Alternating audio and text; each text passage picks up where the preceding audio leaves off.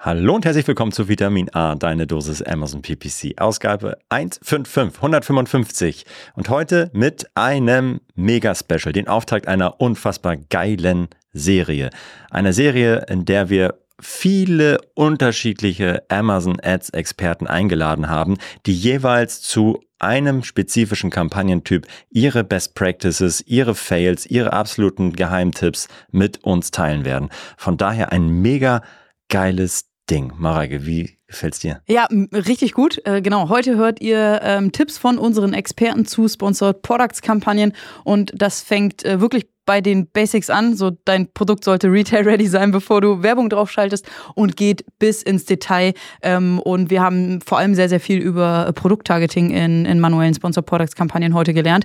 Also äh, ich glaube, da ist für jeden was dabei. Auf jeden Fall. Ganz viel Spaß. Es ist eine mega lange Folge geworden. Haltet aber, durch. Äh, haltet durch. Es lohnt sich. Und äh, ja, viel Spaß mit unseren Experten. Viel Spaß. Du hörst Vitamin A, deine Dosis Amazon PPC ein Podcast über Trends, Neuigkeiten und Optimierungsvorschläge zu Amazon Advertising. Vitamin A hilft Sellern und Vendoren, auf Amazon bessere und effizientere Werbung zu schalten. Mein Name ist Florian Nothoff und ich bin Mitgründer und Geschäftsführer von Adference. Zusammen mit Mareike Geidis spreche ich über aktuelle Themen, Herausforderungen und Lösungsvorschläge rund um das Thema Amazon PPC. Mareike, guten Morgen.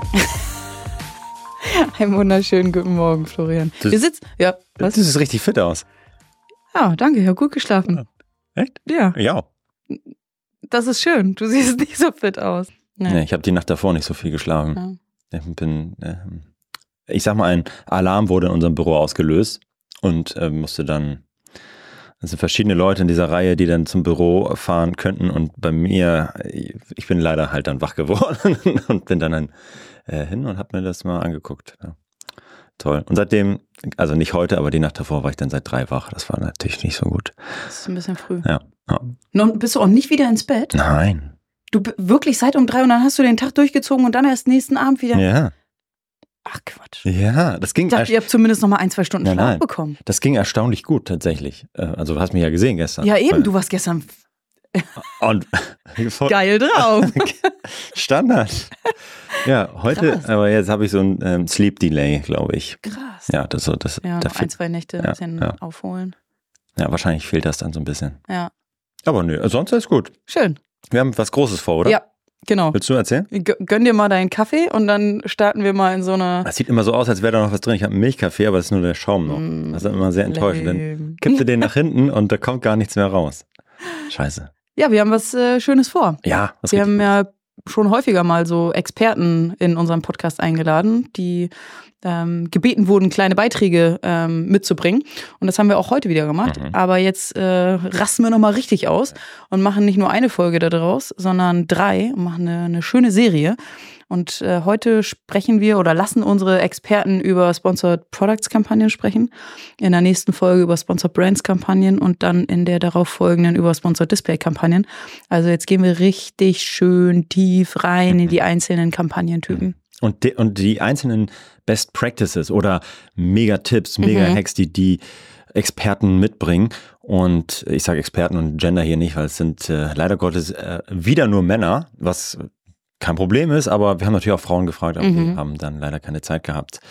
Ähm, ja, aber äh, Schwamm drüber sind coole Beiträge und unterschiedlichste Best Practices einfach mhm. so, oder Tipps nochmal, so, die so richtig deep reingehen. Wenn wir jetzt so sagen, hey, lass mal ein Product Launch Special machen, dann ist das auch mega cool und für das Thema spannend, ähm, aber nicht so für einzelne Kampagnen. Mhm. Und jetzt wollen wir mal gedacht, hey, das ist eigentlich richtig wichtig und da hat jeder nochmal so ein paar Hacks und Tipps und Tricks für einzelne Kampagnentypen mhm. und das bündeln wir in dieser Mega-Reihe. Ich bin ganz gespannt. Ja. Wollen wir loslegen? Auf sind, jeden es Fall. sind sieben Beiträge für diesen, äh, ja, für diesen Kampagnentypen und wir starten direkt mit Markus und hören wir mal, was er so zu sagen hat. Mein Name ist Markus Wild, ich bin Gründer der Rank GmbH. Ranked ist eine PPC-Agentur von Amazon-Sellern für Amazon-Seller und wir werden jetzt in den nächsten Minuten gemeinsam über das Werbeformat Sponsored Product sprechen. Und hierzu habe ich dir aus unserer Agentur einige spannende Learnings, Praxistipps mitgebracht, die du in deinem Account dann direkt anwenden kannst. Und damit würde ich sagen, verlieren wir gar nicht viel Zeit, springen sofort in den ersten Baustein rein. Und hierzu habe ich dir mal eine Statistik mitgebracht. Ich habe mir im Vorfeld über alle unsere Kunden mal angeschaut, wie viel Prozent der Werbeumsätze werden denn über Sponsored Product, Sponsored Brand und Sponsored Display generiert. Und über Sponsored Product werden circa 70 bis 80 Prozent der Werbeumsätze generiert. Und das zeigt einfach, wie wichtig dieses Werbeformat ist. Und gerade für Anfänger oder Leute, die in einem Produktlaunch sind, möchte ich das als Tipp mitgeben. Startet auf jeden Fall mit Sponsor Product, legt dort euren Hauptfokus drauf, weil hier einfach die meisten Werbeumsätze generiert werden können. Und das ist so der erste kleinere Tipp, den ich dir da mitgeben will. Und wenn wir über das Thema Performance sprechen, gibt es einen zweiten Baustein, der meiner Meinung nach sehr, sehr häufig vernachlässigt wird. Und das ist der Bereich Gebotsanpassung nach Platzierungen. Wenn ihr das Thema noch gar nichts sagt, ich bin mir ziemlich sicher, dass Mareike und Florian zu diesem Thema schon mal eine Podcast-Folge aufgenommen haben. Hör da gerne nochmal rein, denn wir können das Ganze natürlich jetzt hier in den fünf Minuten nur im Schnelldurchlauf durchgehen und das ist wirklich ein großer Optimierungshebel. Aber grundsätzlich ist es so, dass egal, ob du jetzt eine Keyword targetierst oder ein ASIN targetierst, alle diese Targets können sowohl auf Suchergebnisseiten als auch auf Produktseiten ausgespielt werden. Dabei wird die Suchergebnisseite nochmal unterteilt zwischen Top of Search und Rest of Search und jede dieser drei Platzierungen weist eine unterschiedliche Performance auf, die wir optimieren können in einer Kombination aus einer Hebelung und einem Grundgebot. Die Hebelung gilt für Top of Search und Product, äh, Product Page, die können wir zwischen 0 und 900 Prozent setzen. Ganz einfach gesagt, wir haben ein Keyword mit einem Euro, geben einen Hebel von 30 Prozent auf Top of Search. Damit sagen wir Amazon, wir sind bereit, bis zu 1,30 Euro zu zahlen, wenn wir dafür Top of Search ausgespielt werden.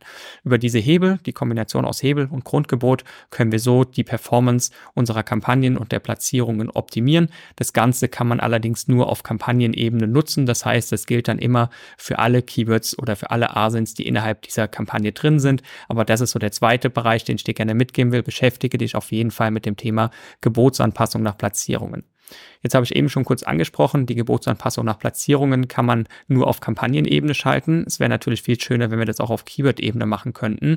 Und häufig in den Accounts ist es so, dass circa ja, 80 Prozent der Umsätze über 20 Prozent der Targets generiert wird. Und ich würde jedem eigentlich immer empfehlen, hier mit Single-Keyword-Kampagnen oder Single-Async-Kampagnen zu arbeiten. Das heißt, die absoluten Umsatztreiber packe die in einzelne Kampagnen rein.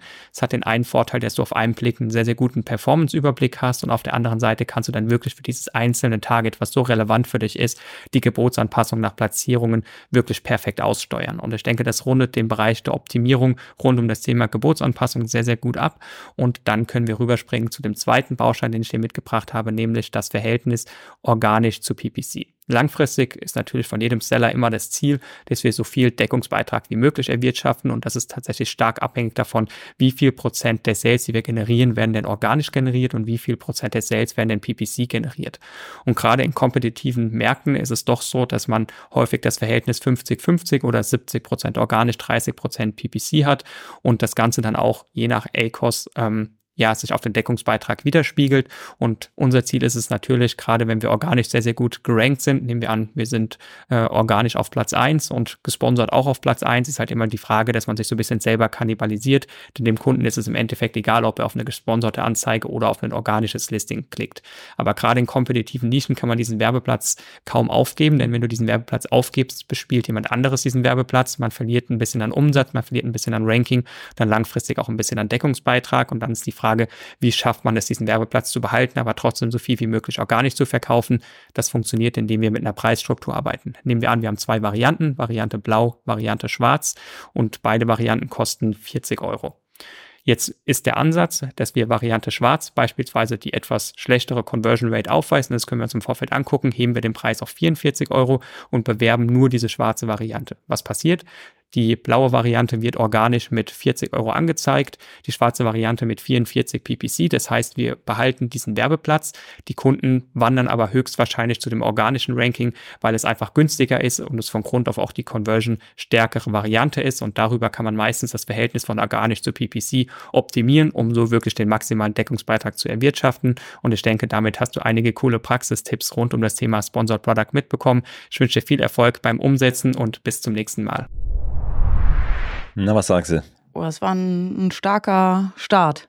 Mhm. Ähm, ja, Geburtsanpassung nach Platzierung sind wir auch ein großer Fan von. Haben wir jetzt gerade kürzlich eine Podcast-Folge ähm, zu aufgenommen, ähm, die heißt Geburtsanpassung nach Platzierung, ein Jahr Beta und unsere Learnings. Also da ja. gerne nochmal äh, reinhören, wenn ihr möchtet. Und wir haben tatsächlich auch ein ziemlich cooles Webinar dazu ähm, produziert.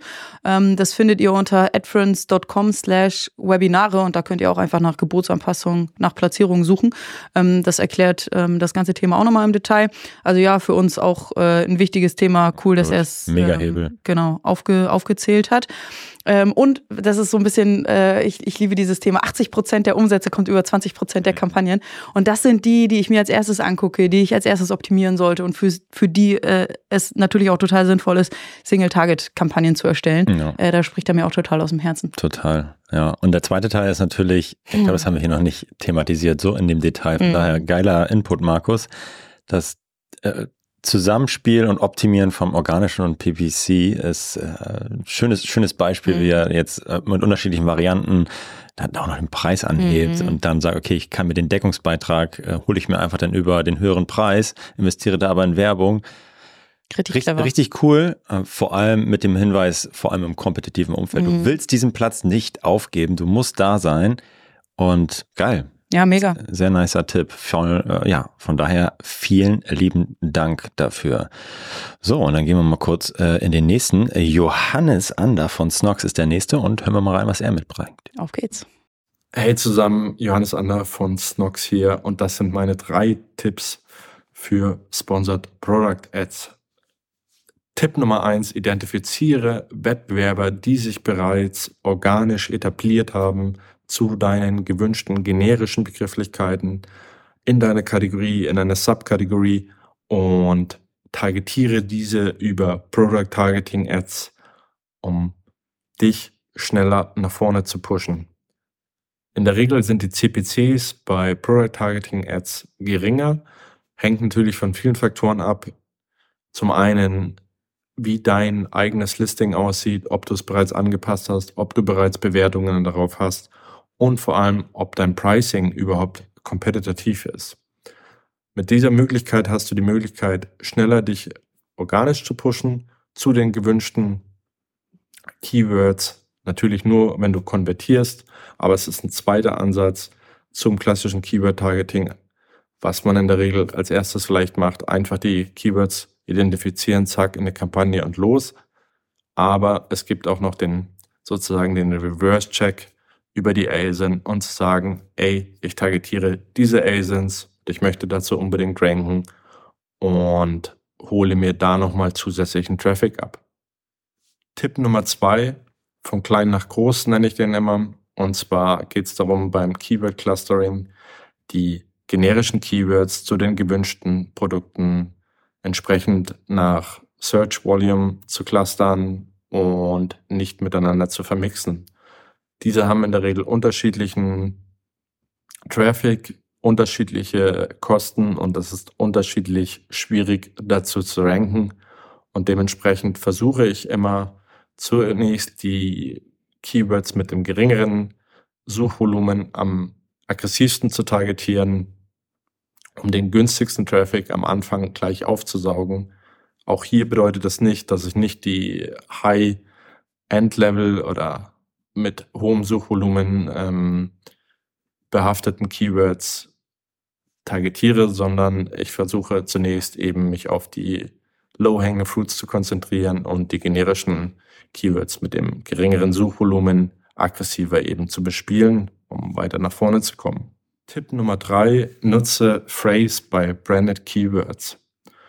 Und zwar ist es so, dass du Longtails am leichtesten identifizierst, in der Regel über Phrase, ähm, weil es schon zum einen da, das gewünschte Keyword enthält, was du targetierst, plus eben noch weitere zusätzliche Keywords, nachdem der Kunde vorne oder hinten entsprechend deinem Keyword sucht.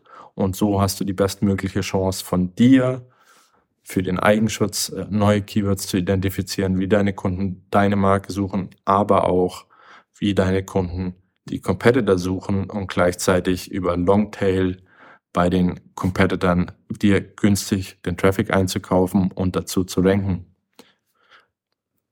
Ich hoffe, meine drei kleinen Tipps helfen euch, euer PPC-Game weiterhin zu pushen und wünsche weiterhin viel Spaß und Erfolg. Na, Florian, was sagst du zu dem Beitrag? Ja, erstmal danke, Johannes, für, für die Insights. Ich mag auf jeden Fall die, also das Thema Product Targeting ist unfassbar wichtig, wird gerne unterschätzt und viele sehen, äh, denken, dass es ein Entweder-Oder ist, Keyword-Targeting oder ähm, Product-Targeting, aber dass es sich ergänzt und dass ich eine viel höhere Reichweite und Abdeckung habe, eine relevante Abdeckung auch, sehen viele gar nicht so. Mhm. Von daher ist es äh, basic, aber unfassbar wichtig und ähm, spricht mir auch nochmal aus der Seele, dass er sagt, okay, auch hier lasst uns mit wenn ihr die Wettbewerber kennt, die ganz genau eure Wettbewerber sind, wirklich, dann nutzt diese ASINs als spitzes Product Targeting. Mhm. Ja, finde ich super. Ja. Und bei dir? Was hast du so? Ah, ich bin ja auch ein äh, Riesenfreund von Brand Keywords ähm, oder ja dem ganzen ähm, Brand Targeting ähm, und finde es total sinnvoll, die eigene Brand als Phrase einzubuchen. Mhm. Zum einen, weil ich dann eben immer ausgespielt werde, wenn jemand nach meiner Brand sucht, egal ob noch etwas davor oder danach steht. Ähm, genau, zum einen der Ausspielung wegen, aber zum anderen auch, um Longtail-Keywords zu identifizieren. Also es ist eine coole Art, auch ähm, Keyword-Research zu, zu betreiben. Das gefällt mir gut. Ja, Phrase ist einfach der, der ja, mit, das ist einfach ein schöner Kompromiss aus Abdeckung und trotzdem spitz, mhm. spitz sein und äh, deswegen ja, ziehe ich ihm immer vor gegenüber Broad zum Auf, Beispiel. definitiv, ja, ja, Auf jeden Fall. Aber ich wollte gerade sagen, ist mein Lieblings-Match-Type. Nee, äh, Exact ist halt auch geil. Also, Exact ist super, aber für Brand ist Phrase total passend. Ja, richtig, auf jeden Fall. Ja. Cool, danke dir. Und äh, weiter geht's. Und jetzt ähm, schauen wir uns mal an, was, oder hören wir uns mal an vielmehr, was Philipp Wicke dabei hat. Hallo liebes Inference-Team. Vielen Dank für die Einladung zu eurem Podcast. Mein Name ist Philipp Wicke. Ich bin Gründer und Geschäftsführer der Conpar GmbH. Unser Slogan ist Amazon-Werbung, aber effektiv. Und heute soll es um das Thema Sponsored Products gehen. Dafür habe ich drei Tipps mitgebracht für Seller, die schon länger mit dabei sind. Sponsored Products machen bei Händlern oftmals 80 oder 90 Prozent der Werbeausgaben aus ähm, im fünfstelligen Bereich oder sogar noch höher. Das ist ein enormer Kostenblock. Und die Frage ist, bekommt dieser Kostenblock die Aufmerksamkeit, die er verdient? In anderen Bereichen ist es sehr transparent, wenn die Preise steigen, beispielsweise im Einkauf oder der Logistik. Bei Amazon Advertising ist das nicht der Fall. Und hier gibt es Potenzial für Einsparungen. Deswegen Tipp Nummer eins. Überprüfe deine Advertising-Struktur von Zeit zu Zeit und nutze alle Möglichkeiten, die Amazon dir bietet, auch bei Sponsored Products. Im Laufe der Zeit ist mehr hinzugekommen als einfach nur die automatische oder die manuelle Ausrichtung. Und auch besonders für etablierte Händler wichtig, gib Formaten eine zweite Chance. Heißt, du hast beispielsweise vor einem Jahr das Kategorietargeting getestet und dort hat es nicht funktioniert. Genauso wie du daran arbeitest, deine Produkte besser zu machen, arbeitet Amazon natürlich auch daran, seine eigenen Produkte besser zu machen. Gib dem Ganzen also nochmal eine Chance und probier aus, ob jetzt dieser Übereinstimmungstyp für dich funktioniert. Ein weiterer wichtiger Punkt, splitte deine Top-Keywords in Single-Keyword-Kampagnen. Leg also für jedes deiner besten Keywörter eine eigene Werbekampagne an, um einfach die maximale Kontrolle über diese Keywords zu haben und dann gezielt die Platzierung angreifen zu können. Tipp Nummer zwei, prüfe deine Kampagnen mit breiter oder automatischer Ausspielung auf Sinnhaftigkeit. Ergibt die Ausspielung von Amazon hier Sinn? Wir haben bei einem Kunden Möbelfüße für die Küchenzeile beworben mit breiter und automatischer Ausspielung. Diese Möbelfüße verschwinden hinter einer Küchenblende, sind also nicht mehr zu sehen und entsprechend sind sie optisch einfach auch kein Highlight. Es müssen, sind sehr zweckmäßige Produkte und die Ästhetik steht dort nicht im Vordergrund. Amazon hat diesen Artikel jedoch sehr häufig in Kombination mit dem Keyword Couch oder Sofa ausgespielt. Dies waren aber immer nur vereinzelte Suchanfragen. Das heißt, eine Suchphrase hatte nur zwei oder drei Klicks. In Summe waren es aber über 100 unterschiedliche Suchanfragen der Kunden. Und auf diese Sinnhaftigkeit muss man einfach von Zeit zu Zeit prüfen. Das ist auch ein bisschen Kleinstarbeit, die sich aber sehr lohnen kann, weil man dann einfach Zusammenhänge findet, um diese Keywörter auch auszuschließen. Also deswegen planen die da einfach einmal im halben Jahr Zeit ein, um vor allem die Kampagnen mit den größten Ausgaben auf Sinnhaftigkeit zu prüfen und abseits von Keywords, die sehr viel kosten und keinen Umsatz bringen, auch noch andere Keywörter zu finden, um einfach Geld einzusparen. Und Tipp Nummer drei, führe von Zeit zu Zeit eine neue Keyword-Recherche durch. Das mag bei einigen Produkten schwachsinnig erklingen, wie beispielsweise einem Regenschirm. Ein Regenschirm war vor fünf Jahren ein Regenschirm und ein Regenschirm wird in fünf Jahren auch immer noch ein Regenschirm sein. Was soll da schon groß passieren? Aber auch da stellen wir fest, dass sich die Suchanfragen der Kunden ändern oder erweitern. Führe also entsprechend einfach von Zeit zu Zeit eine neue Keyword-Recherche durch, um diese Keywords sowohl im Advertising als auch in deinem Listing zu hinterlegen. Das waren meine drei Tipps für etablierte Amazon-Händler. Viel Spaß beim Umsetzen. Vielen Dank, Philipp. Sehr cooler Beitrag. Auf jeden Fall. Was hat äh, dir am besten gefallen, Florian? Was würdest du gerne rauspicken wollen? Mm, dass es jetzt schon wieder diese Single-Keyword-Kampagnen sind, äh, zeigt schon mal, wie wichtig das anscheinend bei unseren Experten äh, ja, an, ist. Und ich meine, wir sind ja auch Fans davon. Das finde ich äh, ja super wichtig. Also 80, 20 jetzt in dem Fall, 80 mhm. Prozent des Umsatzes über 20 Prozent der mhm. Keywords oder Produkte. Von daher da den Fokus drauf zu legen, kann man nicht oft genug betonen. Von daher würde ich das nochmal, äh, ja, nochmal bestätigen. Mhm. Und du? Ich bin ein Riesenfreund von, ähm, ich habe irgendwie meine Kampagnenstruktur und die versuche ich ja zu optimieren und meistens mache ich das darüber, dass ich äh, Gebote für Keywörter, die irgendwie gut funktionieren, erhöhen und, erhöhe und Gebote für Keywörter, die nicht so gut funktionieren, senken. Und vor allem bei ähm, breiten Ausspielungen, also bei Auto oder auch bei Broad, manchmal sogar bei Phrase, ähm, passieren eben Ausspielungen, die nicht sinnvoll sind. Zum einen, weil sie inhaltlich nicht passend sind, äh, das hat Philipp beschrieben, aber eben zum anderen auch, weil sie Klicks generieren ähm, und, und Kosten generieren, aber keine, ähm, keine Conversions. Und da reinzugehen und sich regelmäßig anzugucken, okay, welche Ausspielungen, welche Suchbegriffe, vor allem in Autokampagnen, ähm, generieren nur Kosten, aber führen zu keinen Conversions, finde ich sowas von sinnvoll und finde ich äh, fast genauso wichtig wie Gebote zu erhöhen und Gebote zu senken. Ähm, macht man halt nicht irgendwie täglich oder so, aber alle sechs Monate oder vielleicht sogar einmal im Quartal oder so, mhm. finde ich total sinnvoll und ist ein Riesenhebel, um unnötige Kosten zu sparen. Ja, genau. Der Fokus auf äh, effizienter werden, den fand ich auch tatsächlich sehr cool und zu sagen, Alter, ja klar, es ist jetzt vielleicht eine Suchanfrage hier in dieser äh, Kampagne oder in diesem Target, aber die Summe davon, die irrelevant sind, das äh, ist halt echt äh, immens. Kleinvieh macht auch Mist. Genauso wie du über Longtail Keywords super geil Conversions und Umsatz machen kannst, können dir Longtail-Suchbegriffe in breiten Targets auch richtig Kosten oh ja. verursachen. Oh so, ja. das ist halt die äh, Care oder die andere Seite. Ja. So. Ja, nice. Vielen Dank, Philipp. Und geht's direkt weiter mit Ronny Marx. Ich bin gespannt, was er zu sagen hat.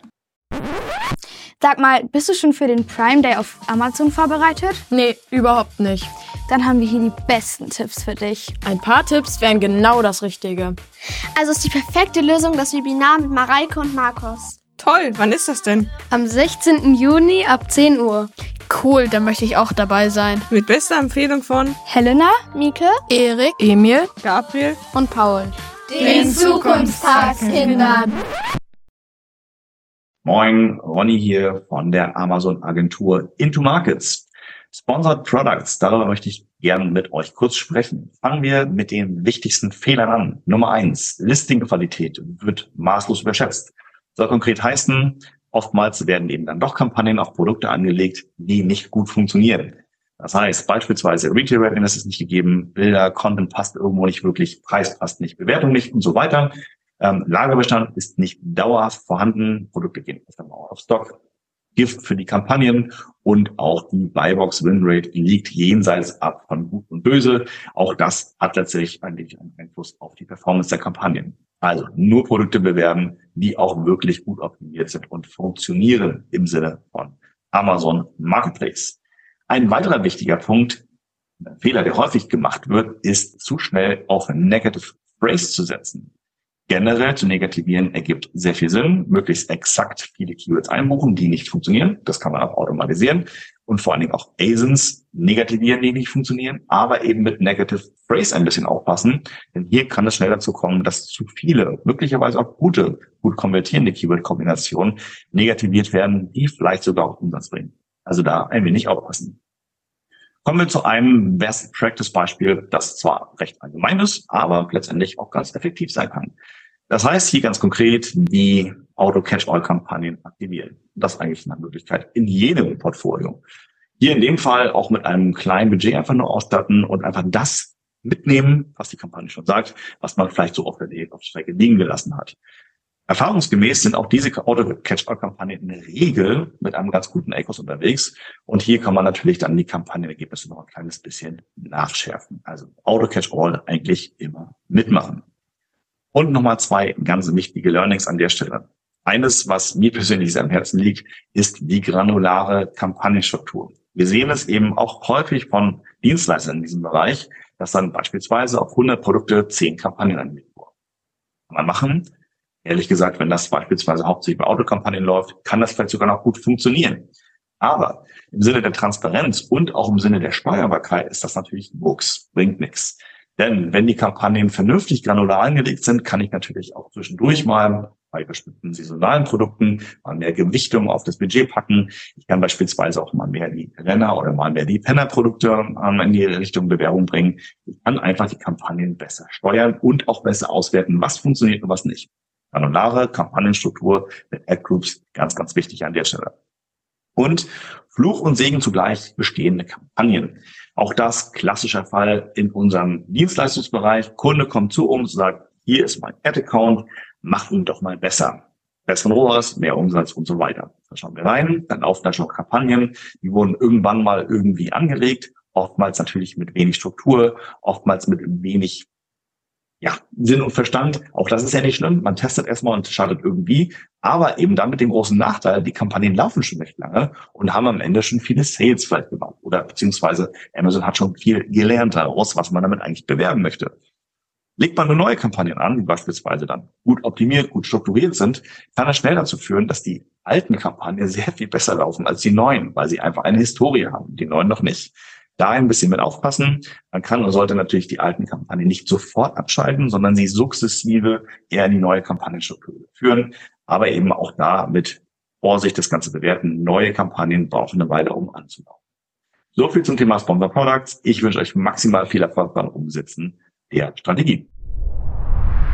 So, danke Ronny, das war richtig geil. Ja, total. Was sagst du? Äh, viele coole Punkte dabei, ja. die mir ja. aus der Seele sprechen und ich weiß gar nicht, wo ich anfangen soll. War viel drin.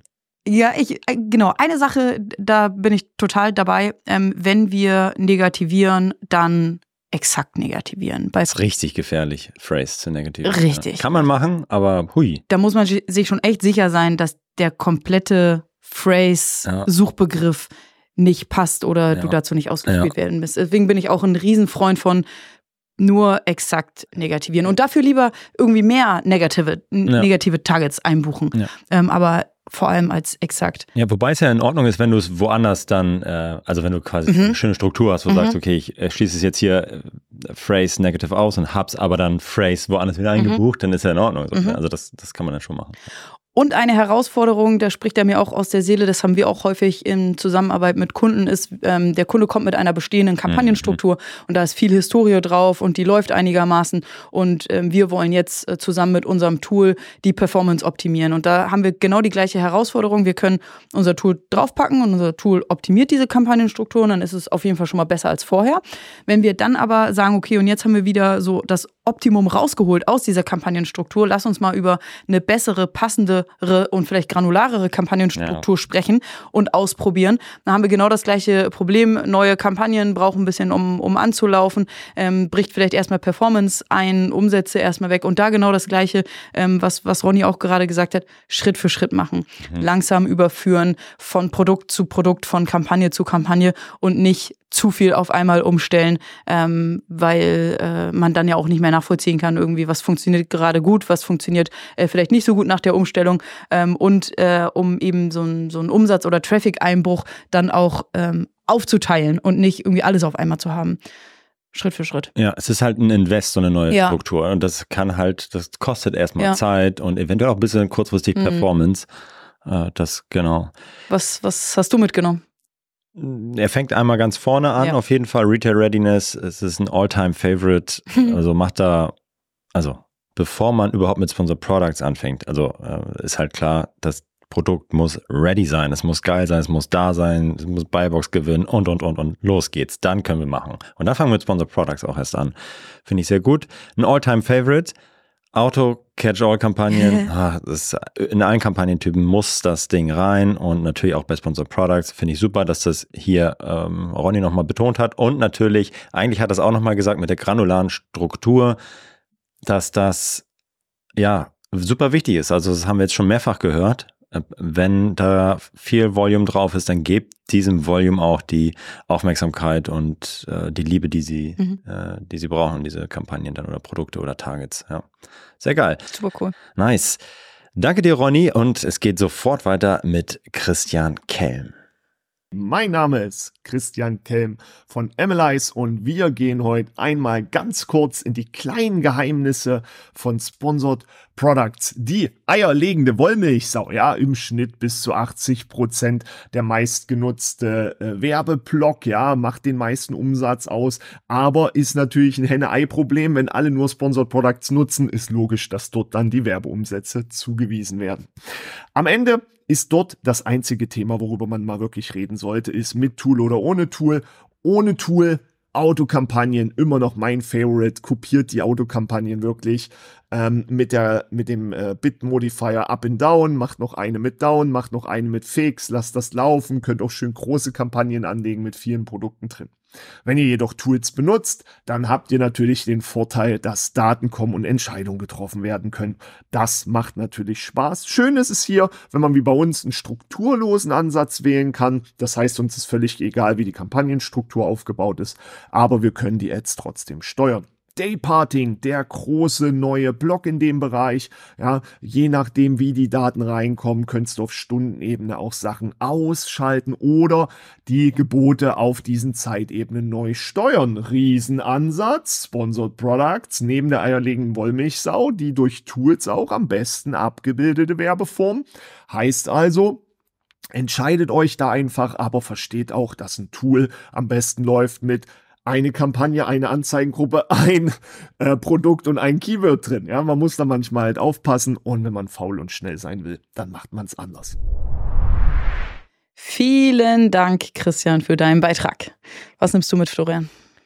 Er bestätigt nochmal auf jeden Fall, dass ja, Granul Granularität super wichtig ist, aber kombiniert mit äh, Seid euch im Klaren, was ihr überhaupt leisten könnt. Macht das nicht auf, um jeden Preis, sondern auch ein bisschen so das 80-20-Thema, mhm. hat er nicht so genannt, aber wo hast du, hast wirklich die Zeit dafür, das umzusetzen und zu steuern und so granular zu steuern?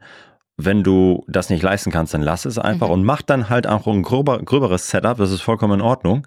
Oder nutz halt Tools, die dir dabei helfen, das zu automatisieren und ja, das fand ich, das fand ich cool. Mhm. Ja. Und natürlich noch der, der Hebel, äh, er sagt, okay, ähm, Sponsor Products, super wichtiger Kampagnentyp und da lohnt es sich einfach auch dann in die Mikrooptimierung reinzugehen. Also da dann, sei es jetzt Dayparting, bestimmte Kampagnen auszumachen oder nochmal zu leveragen.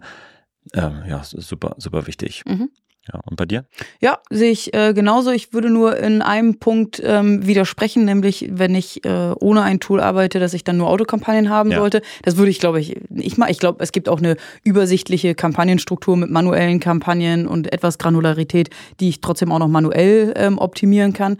Würde ich sagen, man darf dann nur Autokampagnen, aber ja, ähm, ich muss mir, bevor ich mir eine Kampagnenstruktur überlege, auch, überlege, auch überlegen, okay, wie viel Zeit kann ich investieren, um, um die zu optimieren. Definitiv. Mhm. Nice. Cool, dann lass uns weitermachen mit dem vorletzten Beitrag, nämlich dem von Lukas von Fink 3. Moin, moin. Ich bin Lukas von Fink 3 und ich möchte mit euch heute über Dayparting sprechen. Für mich ist das Spannende an Dayparting, dass es nicht allen Wettbewerbern zur Verfügung steht, sondern nur denen, die ein externes Software-Tool nutzen, wie zum Beispiel AdFriends. Vielleicht einen Schritt zurück erstmal. Was ist Dayparting? Dayparting ist die Idee, dass ihr eure Kampagne nicht 24-7 laufen lasst, sondern nur zu bestimmten Tageszeiten oder auch Wochentagen. Warum solltet ihr das tun? Weil eure Profitabilität von der Uhrzeit oder dem Tag abhängig ist. So sind zum Beispiel häufig die Stunden in der Nacht deutlich weniger profitabel. Und wenn das Interesse höher ist, zum Beispiel um die Mittagszeit oder abends, wenn Leute von der Arbeit kommen, dann steigt die Profitabilität für viele. Wenn ihr mehr Daten dazu braucht, dann könnt ihr euch die Audience Insights in der DSP anschauen, eure Hauptkeywörter mal in Google Trends verfolgen oder ähm, auf die AMC zurückgreifen, entweder direkt oder über eure Agentur und könnt hier sehen, zu welchen Zeiten ihr besonders profitabel seid oder zumindest das Interesse am höchsten ist.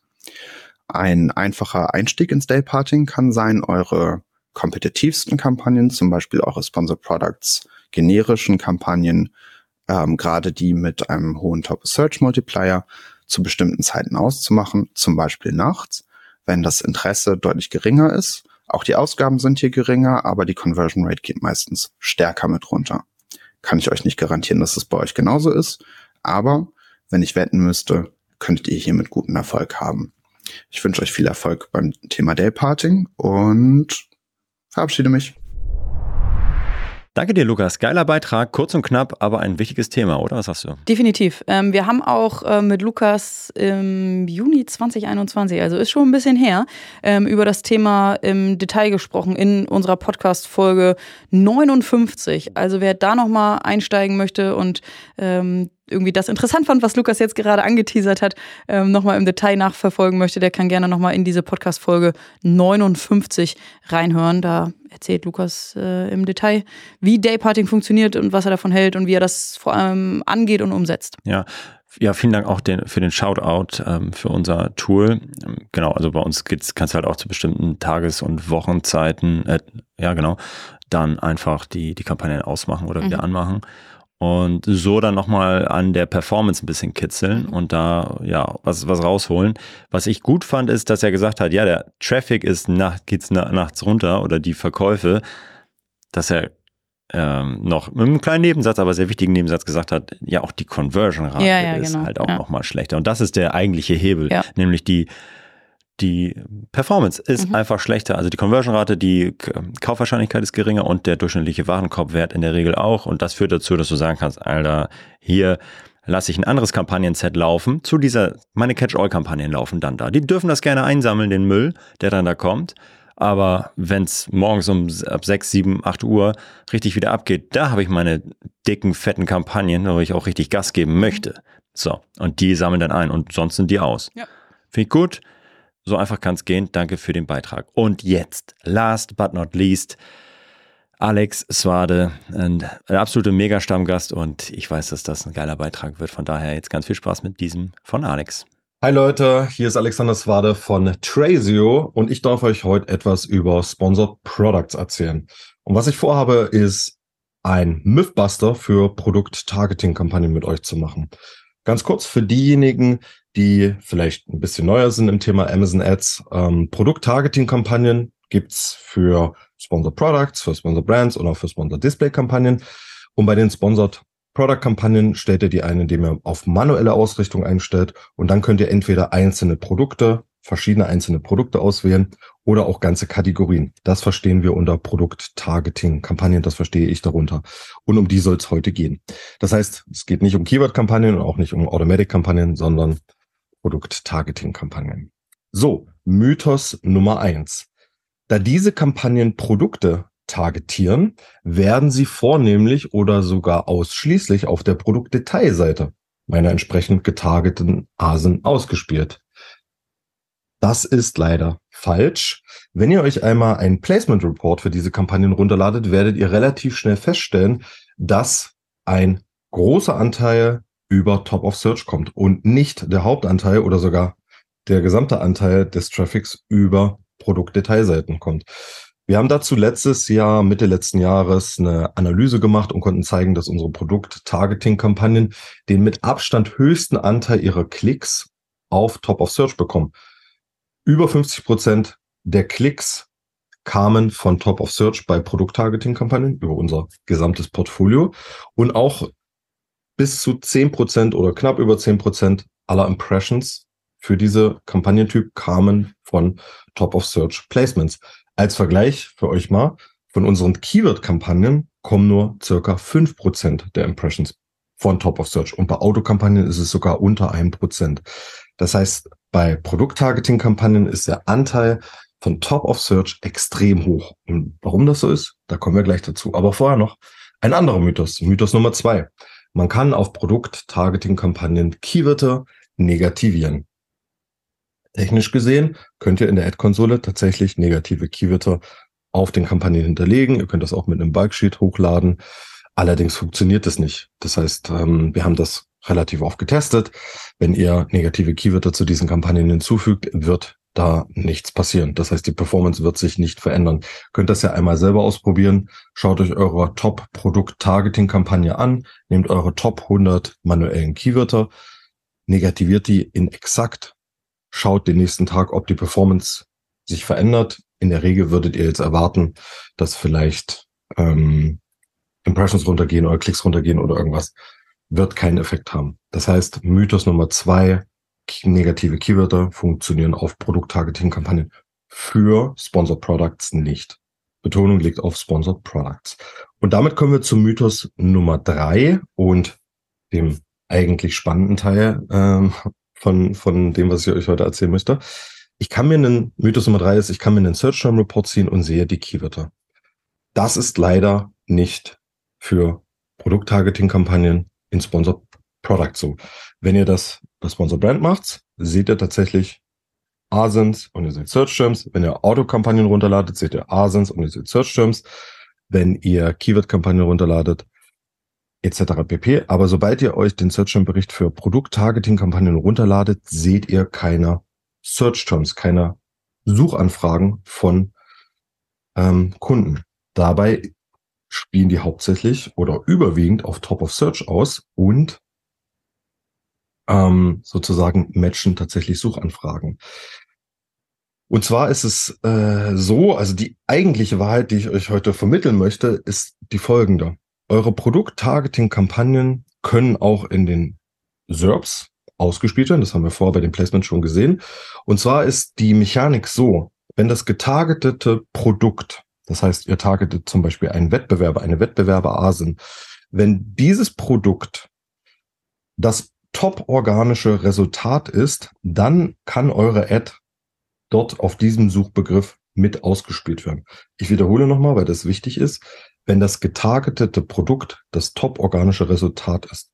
Das gilt natürlich auch, wenn ihr eine Kategorie targetet und innerhalb der Kategorie ist ein Produkt für einen bestimmten Suchbegriff das top-organische Resultat, dann ist eure Ad sozusagen eligible, um in die Auktion zu gehen. Wenn ihr dann hohen genug Bit habt und Relevanz und so weiter, dann könnt ihr entsprechend ausgespielt werden.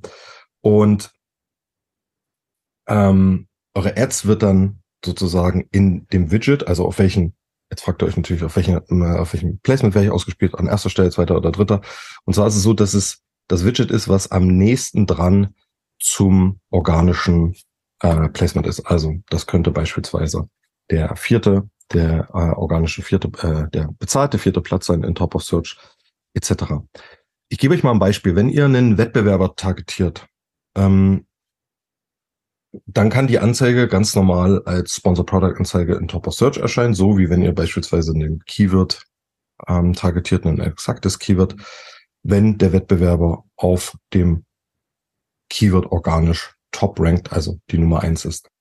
Und das ist auch der Grund, warum diese Kampagnen so gut in der Regel funktionieren, weil ihr damit auf wirklich relevante Suchbegriffe erscheinen werdet. Ne? Wenn ihr relevante Asins targetet, das heißt eure Top-Wettbewerber, und die entsprechend gute organische Position haben, dann könnt ihr mit euren Ads auf diesen Keywörtern ebenfalls erscheinen. Das ist vielleicht ein bisschen redundant zu euren bereits existierenden, exakten äh, oder Phrase ähm, Keyword-Kampagnen. Allerdings ist das auch eine dynamische Kampagne. Das heißt, die Top Keywörter, auf die eure Wettbewerber oder was auch immer äh, für Asens ihr in diese Kampagnen als Targeted eingibt, die variieren natürlich ähm, und sind nicht immer gleich. Und damit habt ihr eine dynamische Kampagne, die sozusagen auf relevanten Suchbegriffen immer wieder ausgespielt wird und damit kann man sehr, sehr erfolgreich tatsächlich ähm, PPC machen, weil es dynamisch ist, weil es relevante Suchbegriffe sind, wenn ihr relevante Asins habt. Natürlich, wenn ihr nicht so relevante Asins nehmt, dann werdet ihr entsprechend auch auf vielen unrelevanten Sachen ausgespielt. Aber jetzt kommt sozusagen der Haken an dieser ganzen Sache. Ihr werdet natürlich auch auf Search Terms ausgespielt, die ihr gegebenenfalls nicht möchtet, weil was zählt denn noch zu top-organischen Suchbegriffen? Branded Begriffe sind in der Regel auch top-organische Suchbegriffe. Wenn ihr also einen Wettbewerber targetet, werdet ihr nicht nur für generische Begriffe ausgespielt, bei denen der Wettbewerb top organisch rankt, sondern ihr werdet natürlich auch für seine eigenen Brandbegriffe mit ausgespielt oder könnt mit ausgespielt werden. Ihr geht zumindest mit in die Auktion und gegebenenfalls gewinnt ihr und werdet entsprechend mit ausgespielt. Das heißt, innerhalb dieser Kampagne habt ihr eine, eine ziemliche Durchmischung, könnt das auch nicht sehen, weil ihr kriegt die Search Terms nicht, ihr kriegt diese Suchbegriffe einfach nicht und ihr wisst einfach gar nicht, worauf ihr ausgespielt werdet. Und Jetzt wird es noch ein bisschen wilder, wenn ihr eure eigenen Produkte targetet, was man so gemeinen als Defense-Kampagnen kennt, dann funktioniert das Prinzip natürlich genauso. Das heißt, ich targete meine eigene Kampagne in dem, in der Vorstellung. Damit bin ich dann auf meiner Produktdetailseite, baue ich mir eine defensive Position aus, dass die anderen Placements nicht ge, äh, von, von meinem Wettbewerber übernommen werden. Allerdings, ne, Hauptanteil der Klicks kommt von Top of Search und ähm, entsprechend top-organische Suchbegriffe beachten. Damit auch meine eigene Brand. Das heißt, meine Produkt-Targeting-Kampagnen werden auch sehr, sehr viel auf eigenen Brand Brandbegriffen ausgespielt. Okay. Ähm, insgesamt heißt es für euch alle, als dass ihr womöglich einen großen Teil der Suchanfragen, für die ihr erscheint, schon über exakte Begriffe abgedeckt haben könntet oder gegebenenfalls dort gar nicht erscheinen wollt, weil es Brand ist, eure eigene Brand oder Competitor Brand. Und das könnt ihr nicht verhindern aufgrund der Mechanik, die ich vorher genannt habe, dass man keine Suchbegriffe negativieren kann oder keine Keywords negativieren kann in diesen Produkt-Targeting-Kampagnen. Eine kurze Anekdote dazu. Ähm, wir versuchen größtenteils darauf zu verzichten, auf branded Suchbegriffe in Sponsor Products, ganz wichtig, ausgespielt zu werden, weil wir das als nicht inkrementell ähm, analysiert haben.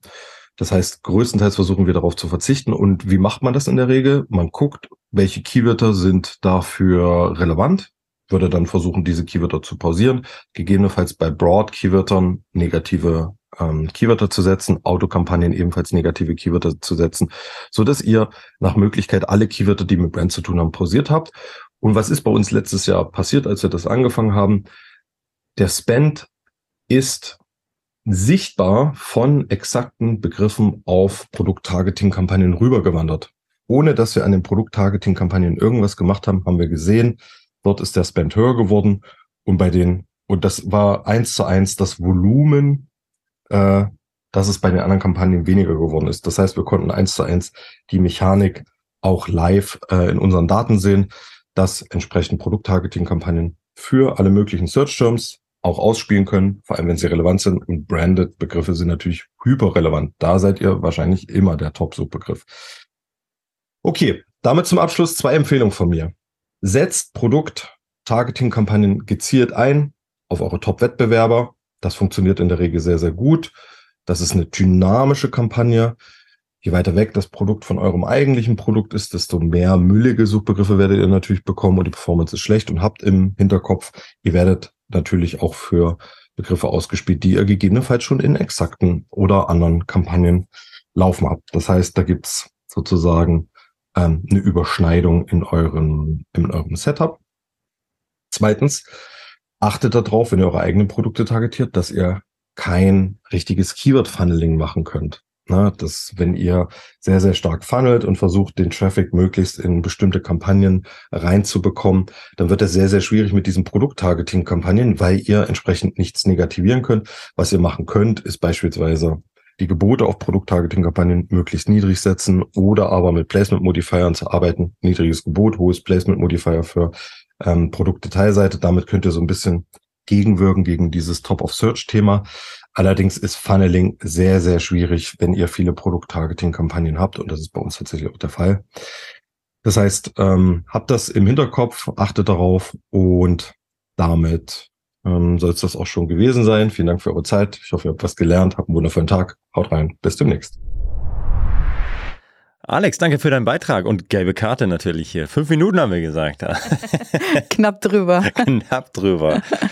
Aber das war, war ganz gut. Ja, ähm, da sprechen wir auch viel drüber, vor allem auch in unseren Webinaren, dass wenn du eine Sponsor Products, manuelle Kampagne hast, die Produkte targetet, egal ob einzelne ASINs oder ganze Kategorien, dann bedeutet das nicht, dass du nur auf einer Produktdetailseite ausgespielt wirst, sondern es bedeutet auch, dass du auf der SERP ausgespielt werden kannst, wenn das von dir getargetete Produkt ähm, organisch auf eins ähm, rankt.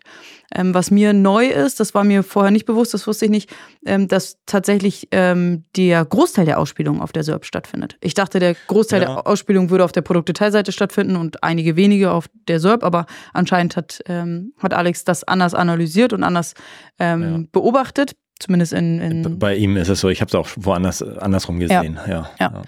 Ähm, Genau, dass das eine und Slot, nice. Also das war ja, mir nicht genau, klar. Dass genau, der, ja. Dass der Slot dann auch tatsächlich der direkt neben dem organischen ja. ist. Also wir sagen ja immer, okay, du, wenn du Product Targeting machst, dann verfolgst du quasi genau. das Produkt, was du targetest, überall hin. Und mhm. das ist aber jetzt tatsächlich auch genau dann der Slot daneben mhm. ist. Das habe ich jetzt so noch nicht gesehen, aber ich äh, traue da Alex einfach, äh, dass, dass das dann so ist, ähm, weil er es äh, gut analysiert haben mhm. wird. Ja, das fand ich gut. Was man aber auch sagt, und also mega Insight zum Thema Product Targeting, das ist ein super, da haben wir, hat sich ja super durchgezogen jetzt hier mhm. eigentlich hier, wie wichtig dieser äh, Targeting-Typ ist und dass der mega äh, dass er dynamisch ist. Das ist, ist ähm, wenn sich die deine Wettbewerber verändern, in ihren Listings verändern, in, dass du da immer dich dran klettest mhm. und dran dran beißt. Das ist ja ein, einfach unfassbar gut und das bringt ist eine schöne Überleitung zu den nächsten mhm. Folgen, die wir eigentlich noch machen werden, weil dieser Kampagnen, äh, dieser Targeting-Typ allen Kampagnen mhm. natürlich ähm, ja, ja, möglich, möglich ist. Und dieses dynamische, gleichzeitig Spitze auf vielen relevanten Wettbewerbern kombiniert mit breiten Kategorie-Targeting, was du vielleicht noch ähm, ja, verfeinerst, hast du zum einen spitzes Product-Targeting, dynamisch, aber auch breites und kannst eigentlich dann auch so ein bisschen deine Autokampagnen, die wir so aus Sponsored Products ja so äh, lieben gelernt haben, ja. auch mit den anderen mhm. bauen ähm, für die anderen Kampagnentypen. Ja. ja. ja. Also war gut. Ja, war super. Echt richtig gut. Danke, Alex, und danke auch allen anderen sechs, die so mega nice unterschiedliche Beiträge eingereicht haben. Ich hoffe, eure Ohren bluten noch nicht von so viel Sponsor Products Tipps, aber ähm, ihr könnt das Dinge einfach nochmal nachhören und nochmal was rausschreiben, was ihr vielleicht noch nicht nutzt und ja, war gut. Vielen Dank. Oh, hier, das ist jetzt. Äh, Wir müssen in den nächsten Termin. Wir müssen in den nächsten Termin. Ah, schnell. Viel Spaß beim Umsetzen. Haut rein. ciao, ciao. ciao. Das war Vitamin A, deine Dosis Amazon PPC. Für Fragen und Feedback schaut direkt in unserer Discord-Community vorbei. Diese erreicht ihr unter adference.com/discord. Hier kannst du dich mit anderen Amazon PPC-Profis, Sellern und Vendoren rund um die Themen Amazon und Amazon Ads austauschen. Vielen Dank fürs Hören und bis zum nächsten Mal.